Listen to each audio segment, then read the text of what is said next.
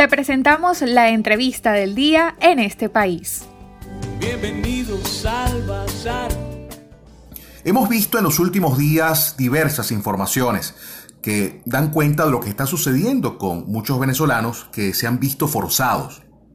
a regresar a nuestro país en el contexto de una agudización y un desplome económico mundial en el contexto de esta pandemia por COVID-19. Hay imágenes dramáticas que circulan en redes sociales y particularmente pues se han generado diversas informaciones de lo que está ocurriendo en la frontera con Colombia en el estado Táchira. Para analizar este tema tenemos hoy como invitado a Eduardo Trujillo, director del Centro de Derechos Humanos de la Universidad Católica Andrés Bello. Y a él le formulamos la siguiente pregunta. Eduardo, ¿qué información manejan de lo que está sucediendo con estos compatriotas que están regresando al país eh, forzosamente eh, en una situación de complejidad de sus derechos humanos? Hay mucho hermetismo, pero hay eh, mm, denuncias de lo que está ocurriendo en estos espacios en los cuales están siendo ubicados en, cuarentena, presunta violación de sus derechos. ¿Qué nos puedes decir sobre esta realidad? Hola Alexei, ¿qué tal? Muchísimas gracias por la invitación al, programa. Bueno, eh, en cuanto al tema que me consultan en esta oportunidad, es un tema bastante preocupante que se ha desarrollado en el marco de la pandemia mundial del, del COVID-19 y es en torno a parte de la población venezolana en proceso de movilidad que desde hace unos cuantos años ha estado saliendo del país un grupo de venezolanos y según el último reporte de la plataforma conjunta entre Naciones Unidas, perdón, entre ACNUR y OIM, que hacen parte de, Naciones Unidas, da cuenta de aproximadamente 4.9 mm, millones de personas. Eh, venezolanas que viven en el extranjero. Lo cierto es que este grupo de venezolanos que viven en el extranjero, buena parte de ellos están en unas graves condiciones de vulnerabilidad. Em, al ser eh, refugiados o migrantes forzados. Esas condiciones de vulnerabilidad se han acentuado muchísimo más en el marco de la pandemia del COVID-19, porque recordemos que muchas de estas personas son em, personas que dependen de, la producción de dinero diaria para poder afrontar los gastos mínimos de vida y no tienen mayor capacidad de, ahorro. Em, al estar la mayoría de los países de Latinoamérica y buena parte de los países del mundo en cuarentena, eh, muchos de estos migrantes forzados han visto mermada la posibilidad de generar ingresos y en consecuencia la posibilidad de tener un establecimiento relativamente seguro en su país de destino. Por ello hemos visto cómo durante las últimas tres semanas aproximadamente ha habido un éxodo, pero en sentido contrario, es decir, personas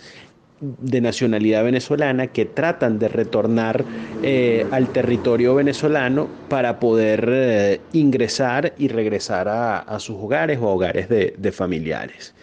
Em, el Servicio Jesuita para los Refugiados hizo una estimación bastante alarmante eh, en cuanto a que aproximadamente 1.500.000 personas podían regresar. Nosotros desde el Centro de Derechos Humanos de LUCAP mm, creemos que es una cifra mm, eh, bastante alta el hecho de que regresen 1.500.000 personas, pero lo cierto es que sí, al menos unas 4.000 personas han, regresado y han ingresado por los territorios del estado Táchira y del estado Zulia. Nosotros recientemente consultamos con fuentes en Brasil y no tenemos ningún reporte de que venezolanos estén ingresando por la frontera em, de Venezuela con el estado Roraima de Brasil. ¿Tienen ustedes alguna información, Eduardo, en la red de, organizaciones de derechos humanos en la que seguramente eh, ustedes están eh, integradas de denuncias, ah, de quejas, de informaciones que hablarían pues de presuntas violaciones a los derechos humanos de estos venezolanos que están eh, atravesando por vía terrestre y estarían siendo ubicados en estos centros ah, de cuarentena en la zona fronteriza, particularmente en el estado Táchira? Bueno, fíjate, en relación a ese planteamiento, desde que empezaron a llegar los primeros retornados, Recordemos que efectivamente han llegado en el marco de la pandemia y deben ser sometidos a un, a un control sanitario y de despistaje del, del COVID-19.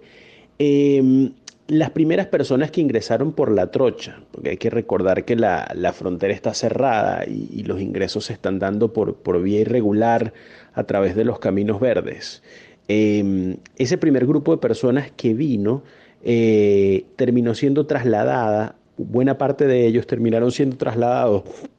al estado Lara. Eh, y se recibieron denuncias que fueron compartidas por distintas organizaciones de la sociedad civil en cuanto a que esas personas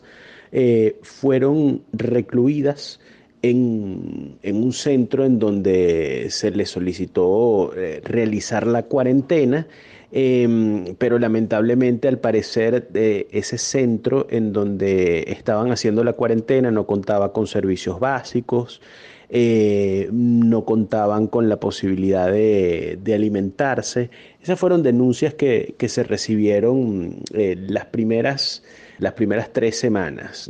Luego, con la llegada de, nuevos retornados en el estado Táchira,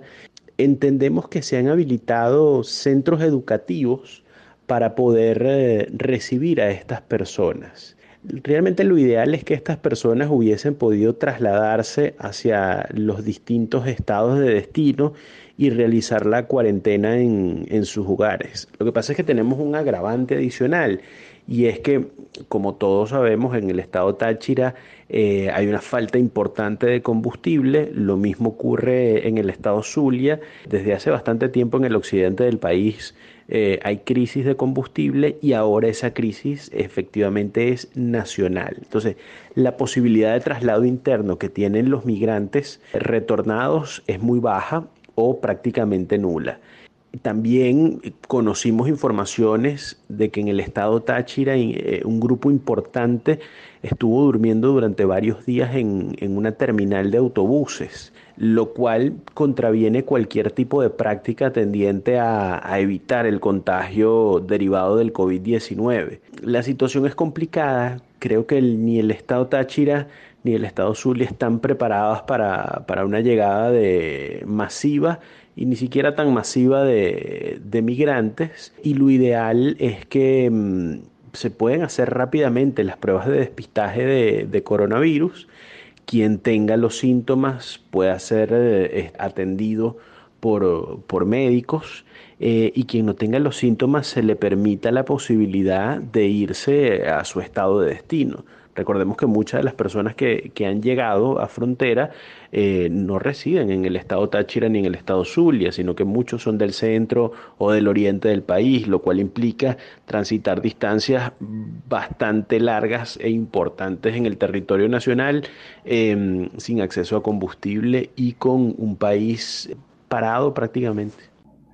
Hay quienes hablan, Eduardo, en este contexto complejo eh, de, drama social, hay quienes hablan de una crisis humanitaria compleja y mm, pareciera pues que los indicadores así lo confirman. Pero queríamos preguntarte, porque hay quienes sostienen que el éxodo de venezolanos, a pesar de la cuarentena y a pesar de las restricciones de movilidad que existen en nuestro país, sigue generándose, sigue saliendo eh, una importante cantidad de venezolanos de muchas formas y maneras. Quería preguntarte si ustedes en el Centro de Derechos Humanos de la Universidad Católica Andrés Bello tienen alguna información eh, de ese éxodo de venezolanos, si continúa eh, saliendo un número importante de venezolanos de nuestro país.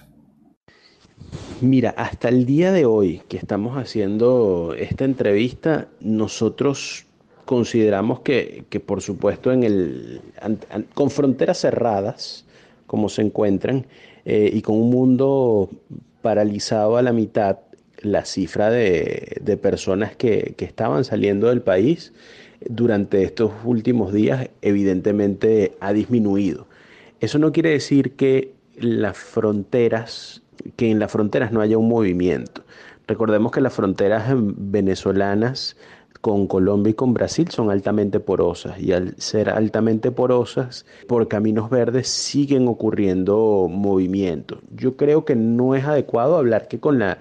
que, que ese movimiento de éxodo se está dando con la misma magnitud como quizás lo pudimos haber visto en el mes de enero eh, o en el mes de diciembre del año 2019, incluso en, meses atrás.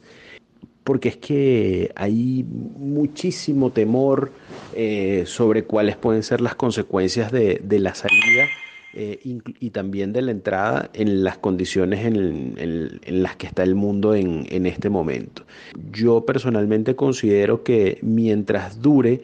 duren las restricciones causadas por la pandemia, eh, puede que veamos un estancamiento en el flujo migratorio. Sin embargo, una incógnita es cuánto tiempo va a durar esta situación y cómo va a estar el país luego de, que se vayan eh, que se vaya recobrando la, normalidad post pandemia eh, y haya una cura.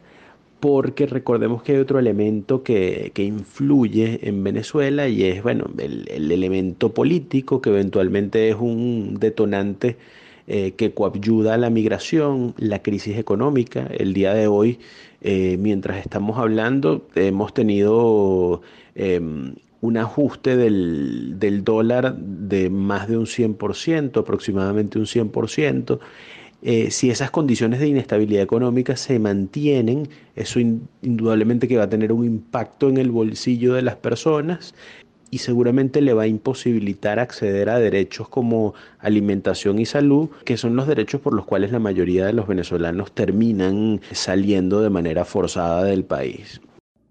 Bien amigos, si escuchaban ustedes la opinión de Eduardo Trujillo, director del Centro de Derechos Humanos de la Universidad Católica Andrés Bello, sobre la situación que están viviendo muchos venezolanos que han tomado la decisión de regresar a Venezuela en este contexto de pandemia por coronavirus y lo han hecho en condiciones realmente dramáticas y complicadas como así eh, lo han hecho saber diversos medios de comunicación digitales y diversas eh, informaciones en redes sociales. Para conocer más del programa en este país, visita nuestras cuentas en redes sociales, en Twitter e Instagram como arroba en este país radio, en Facebook en este país programa radiofónico y en la página web en estepaís.info.